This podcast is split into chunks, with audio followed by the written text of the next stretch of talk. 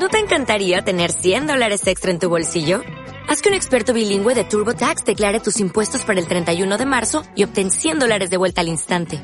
Porque no importa cuáles hayan sido tus logros del año pasado, TurboTax hace que cuenten. Obtén 100 dólares de vuelta y tus impuestos con 100% de precisión. Solo con Intuit TurboTax. Debes declarar para el 31 de marzo. Crédito solo aplicable al costo de la presentación federal con TurboTax Full Service. Oferta sujeta a cambios o cancelación en cualquier momento. Suscríbete a Marta de Baile en YouTube.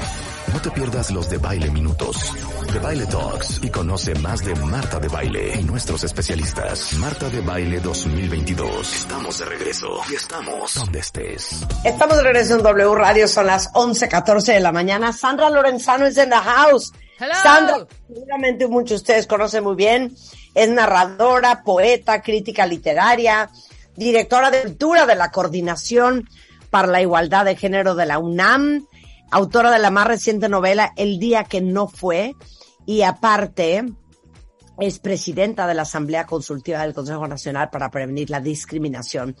Bienvenida, mi queridísima Sandra Lorenzano, que es maestra en poesía de este programa en este momento.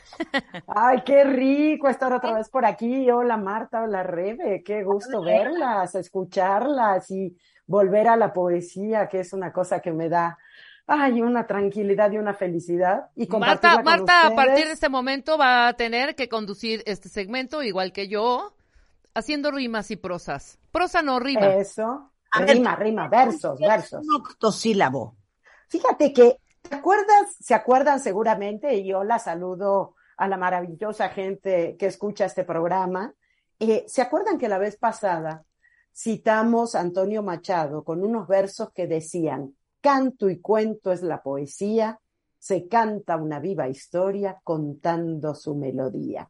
Entonces quiero, para que hablemos de los octosílabos, que partamos de esta idea de que la poesía tiene como elemento fundamental la melodía, porque en realidad la poesía viene del canto. Claro. Eso es lo primero que surge en el ser humano. Entonces, la musicalidad de un poema está dado por el ritmo, por la cadencia, y ese ritmo en español lo contamos con las sílabas. Fíjense, ¿se acuerdan? Eh, seguramente todo el mundo recuerda, o no creo ser yo la única añosa en Ajá. esta, en esta gente que escucha, la canción de Serrat, basada en los versos de Machado, de Todo pasa y todo, Todo queda. Claro, claro, claro. Bueno, Pero lo nuestro es pasar, pasar haciendo camino. Claro, por supuesto. Oye, espérame, antes de que entres a esta, que esta, yo no sabía que eran versos de Machado. Y otra, esta canción que versa así, que dice, sí, tú sabes que te quiero con todo el corazón, con todo el... co-". ¿Qué poema? ¿Qué es primero, el gallo o la... pero el huevo o la gallina? Ese es un verso también, es un poema, ¿no? Es que todas, todas las canciones están hechas con versos Sí, y tú todos sabes que esos te quiero son con todo el corazón, que na, na, na, na, na, na, na, na, na, na, na, pero nosotros la cantamos y es un poema. Qué padre, qué padre que lo digas así, Rebe, porque fíjate, en realidad estos versos, que son versos de ocho sílabas, que son los versos que tienen, se llaman octosilábicos o octosílabos, eso, ocho sílabas, es el ritmo natural con que hablamos los que hablamos español.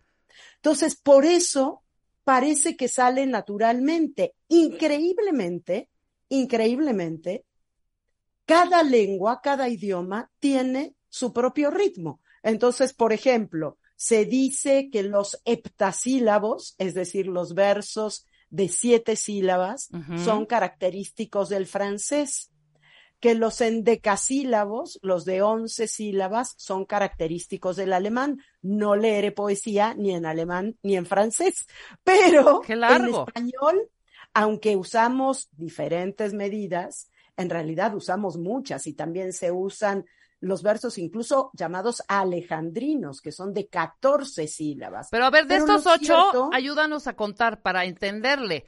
Por ejemplo, aquí Fíjate tenemos... qué fácil. Ajá. A ver, di, di. No, no, no, estaba viendo el corrido de Rosita Alvírez, que es un octasílabo, ¿no?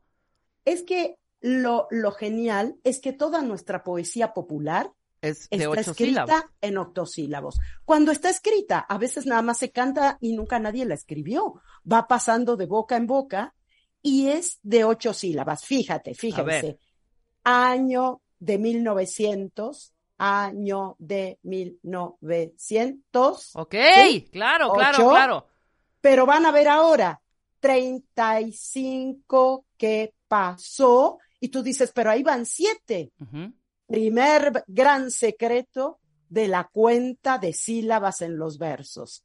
Si la última palabra se acentúa en la última sílaba, pasó, murió, dirigió, comió, amará. Si es así, le sumas uno. Entonces te da siete, pero le sumas uno porque rítmicamente son ocho. Ok. Año de 1935 que pasó cuando estaba más contenta, Rosita Alvírez murió. Murió. Ahora, Marta, canta la de Walkie Zeta y cuéntala. A ver, esa parte, porque creo que es octasílabo eh, también, Sandra.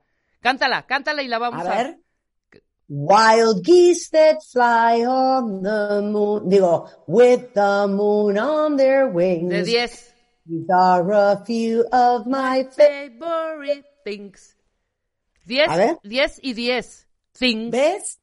Es que en realidad todos los idiomas, exacto, todos los idiomas usan todas las medidas, toda la métrica de la poesía, pero en español la poesía popular y mucha de la poesía culta, ahora vamos a ver de las dos, sale naturalmente en octosílabos. Así que mientras vamos viendo algunos ejemplos, Ajá. ¿cómo ven que la gente vaya componiendo sus versos? Claro, y de 8 Vaya sílabas. Obvio, de ocho sílabas y gran cosa, sobre todo para las canciones, gran cosa de la música popular, tiene que rimar, porque si no, es más difícil de cantar. No siempre rima, pero lo normal es que rime. Fíjense, ¿quieres que volvamos al corrido de Rosita Sí, Alvírez? sí, sí, sí. Ok. Año de 1935 que pasó cuando estaba más contenta, Rosita Alvírez murió. Pasó y murió.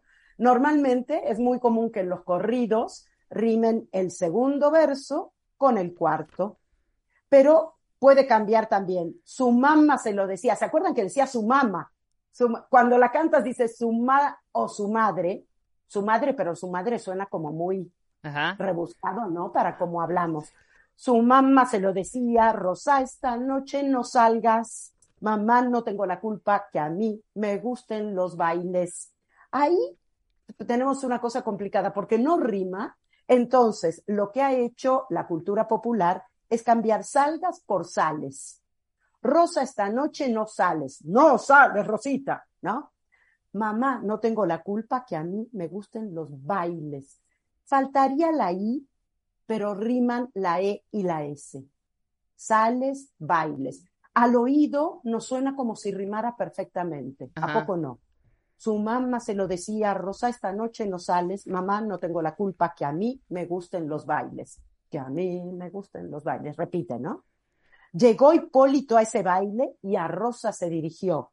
Como era la más bonita, Rosita lo desairó. Pues es un Y gran poema. tragedia. Claro. Es un gran poema. En realidad, si te das cuenta, nos está contando una super historia.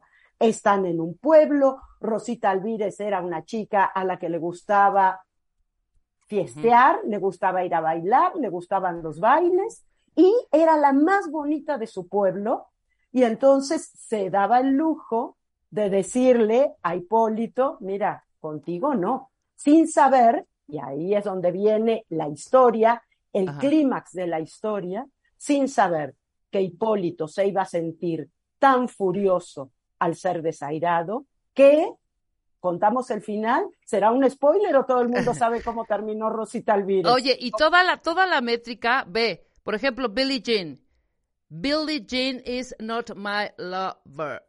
Billie Jean is not my love. O sea, es de ocho también. O sea, Sí. todas estas tienen M- esa- muchísimas Porque, canciones. claro, eso da el ritmo también al, al verso. Billie Jean is not my love, just gonna so claim as nada. Todas. Nada más que en inglés no encuentro el verso. En inglés es, es que la rima, el- la métrica es un poquito diferente y los acentos funcionan de una manera un poco diferente. Billie Jean is not my lover. Ocho. Ocho. Cu- cuenta cualquiera, Marta. O sea, son de, la mayoría está hecha con ocho. Mira, ¿Verdad que es un gran secreto? I like a big pie, it's amore. No, estas son como. No, pero es que estamos contando mal, porque sí da ocho. Not my lover. Fíjense que Billie, el chiste- Billie Jean is not my lover. Billie Jean is not my lover. Tres, diez, perdón, ocho. En ese caso sí, en ese caso sí. Pero lo increíble es cómo surge en nuestro idioma, porque incluso hay ejercicios para escribir canciones que lo que te ponen son los cuadritos así, de ocho sílabas, cuatro versos y rima el segundo con el cuarto. Si ustedes escriben así, pueden componer no solo un bellísimo poema, sino una gran canción. Claro. Júntense con alguien que haga música, o ustedes si hacen música, júntense con alguien que haga poesía, y van a ver, empiezan a salir las canciones, pero O las Así. calaveritas, las calaveritas O que las siempre hacemos aquí cada año, en octubre, tienen, y además salen unas cosas divinas, y sí, es así, siempre rima el uno y el cuarto, el uno y el así cuarto. es. Ajá. Así es, es lo mejor. Fíjense, por ejemplo, se dice que los corridos de la revolución vienen de eso que se llamaba el romancero tradicional español, que es del medioevo, ¿no? Siglo XIV al siglo XVI.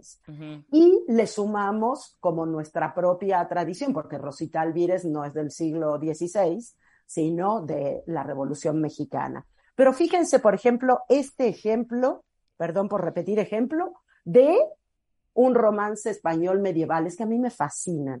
Este se llama La Misa del Amor. Mañanita de San Juan, mañanita de primor, cuando damas y galán- galanes van a oír misa mayor. Allá va la mi señora, entre todas la mejor. Viste saya sobre saya, o sea, todos esos vestidos que usaban en esa época, mantelín de tornasol, camisa con oro y perlas bordada en el cabezón. En la su boca muy linda lleva un poco de dulzor. En la su cara tan blanca un poquito de arrebol, se había puesto algo Rubor. que le y al rubor. Y en los sus ojuelos garzos lleva un poco de alcohol. Así entraba por la iglesia retumbando como el sol. ¡Qué bonito! ¿no? Ya aprendimos los octasílabos. ¿Le entendiste, Marta? ¿Qué es un octasílabo? Un octosílabo. Octosílabo. Pero dime una cosa, ¿cuál es la diferencia entre una canción y un poema con música? ¿O una canción es un poema con música? Así es, una canción es un poema con música, por eso me gusta tanto eso de Antonio Machado. Canto y cuento es la poesía. Lo mismo es una canción. Te cuentan una historia en un tiempo, además, lo de las canciones tiene que tener un tiempo muy acotado, ¿no? Cuando las canciones se pasan de ese tiempo, que son un par de minutos, hay canciones un poco más largas, pero en realidad cuando se pasan dices, bueno, ya qué canción tan repetitiva o tan larga. Ahí habría una diferencia que tiene que ver con los tiempos eh, en que la gente está cantando, pero también no deja de ser lo mismo. Un poema con música, eso es una canción. Por eso cuando dicen que la poesía es difícil, no, vayamos a la poesía más fácil. Hay poesía fácil y poesía complicada a más no poder. Pero ¿por qué tenemos que empezar por la complicada? Empecemos con esa que es parte de nuestra vida cotidiana. Todo el tiempo estamos cantando, todo el tiempo estamos diciendo, fíjense, por ejemplo, a veces las adivinanzas, ¿no? A veces las rimas que les decimos a, a los más chiquitos, todo tiene ocho sílabas. Es increíble. Van a ver que van a empezar a escuchar que Sí, mucho de lo que agua decimos, pasa por mi casa, cate de mi corazón. Siete, ocho. siete corazón, pero como te Cuando dije, acabas, el suma uno. Sí, así es. ahí está. ¿Ven? Es que es eso. Pero para los que quieren empezar a leer poesía, ¿por dónde deberían de empezar, Sandra? Yo creo que tienen que empezar por, por esta poesía como más, más tradicional en el sentido de la forma. Por ejemplo, leer a un poeta como Antonio Machado, leer a un poeta como Amado Nervo, leer a un poeta como Federico García Lorca, y eso de a poco, sobre todo para la cuestión del ritmo, porque a veces lo que nos pasa con la poesía más contemporánea o con esa que es de verso libre, llamada de verso libre, es que nos cuesta seguir el ritmo y nos perdemos entre las metáforas, que la próxima vez hablaremos de metáforas, que es algo que sé que a Marta le, le interesa y que le gusta. Entonces nos perdemos en las metáforas, nos perdemos en las historias y el ritmo ya no nos va llevando a ningún lado. Entonces empezamos por una poesía que nos resulta más familiar, más fluida, que podemos cantar o que podemos recitar o que podemos inventar. Y después vamos pasando a poemas más difíciles, que algunos serán muy rítmicos, pero no entenderemos nada, porque también puede pasar, porque a veces el ritmo es simplemente ritmo. Y pienso en la poesía de Nicolás Guillén, por ejemplo, el poeta cubano, que escribe mucho rítmicamente, mayombe, bombe, mayombe, mayombe, bombe, mayombe. ¿Qué quiere decir eso? Es un ritmo. Reproduce los tambores de la música afrocubana, por ejemplo, ¿no? Entonces podemos ir jugando un poco con eso, pero yo creo que empezar con esta poesía más, más tradicional, más que nos recuerda los arrullos que nos cantaban de pequeñas, más que nos recuerdan las rondas que jugábamos en la escuela. Es una manera hermosa de entrar a la poesía y sentir que cuando escuchamos canciones que nos gustan, que a veces la gente obviamente escucha más canciones en sus, con sus audífonos que poesía, ¿no? Eh, pensar que eso también es poesía. Cuando la gente dice, es que a la poesía no la entiendo, no, es que te, te han dado una poesía complicada y a lo mejor no hay que empezar por ahí. Hay que empezar por esa poesía que enseguida dices, ¡Ah! es que está increíble. Eso es lo que yo quisiera decir, ¿no? ¿Cuántas canciones de amor o de desamor dices, eso era lo que yo te quería decir? Fíjate que justamente eso, o, ay, eso es lo que te quería decir. Y es esa poesía que son canciones o son poemas maravillosos y que surgen con ese ritmo y esa eh, cadencia tan particular y tan maravillosa de nuestro idioma. Muy bien. Sandra Lorenzano en Twitter, igualmente en Instagram y en Facebook, narradora, poeta, literaria crítica y directora de cultura en la Coordinación para la Igualdad de Género de la UNAM. Un beso, mi queridísima Sandra. Un besote y ojalá todo el mundo se ponga a escribir versos y poemas octosilábicos y a ver qué podemos compartir la próxima. Va. Sensacional, muchísimas gracias. mucho. Oigan, a ver, pregunta, ¿hace cuánto no se hace un examen de la vista? Porque resulta ser que a pesar de que la Academia Americana de Optometría recomienda una revisión una vez al año, el 70% de la población en México, o sea, 7 de cada 10, no lo hace. Por eso los quiero invitar a que ahora que viene el regreso a clases, en Ópticas Lux los están invitando a que se hagan el examen de la vista. Es totalmente gratis y aparte pueden aprovechar una promoción este mes de 30% de descuento en la graduación de sus lentes. Y eso no es todo. Como Lux quiere que vean y vean y vayan más allá, les está ofreciendo un descuento de 800 pesos en el armazón en la compra del anteojo graduado. Esto adicional obviamente a la promoción del mes que es 30% de descuento si mencionan el código Marta de Baile Lux. ¿Ya vieron qué felicidad? Con esto hacemos una pausa regresando un estudio súper interesante que hizo el Consejo Ciudadano para la Seguridad y la Justicia de la Ciudad de México sobre los jóvenes con Salvador Guerrero al volver. Escuchas a Marta de Baile por W Radio 96.9.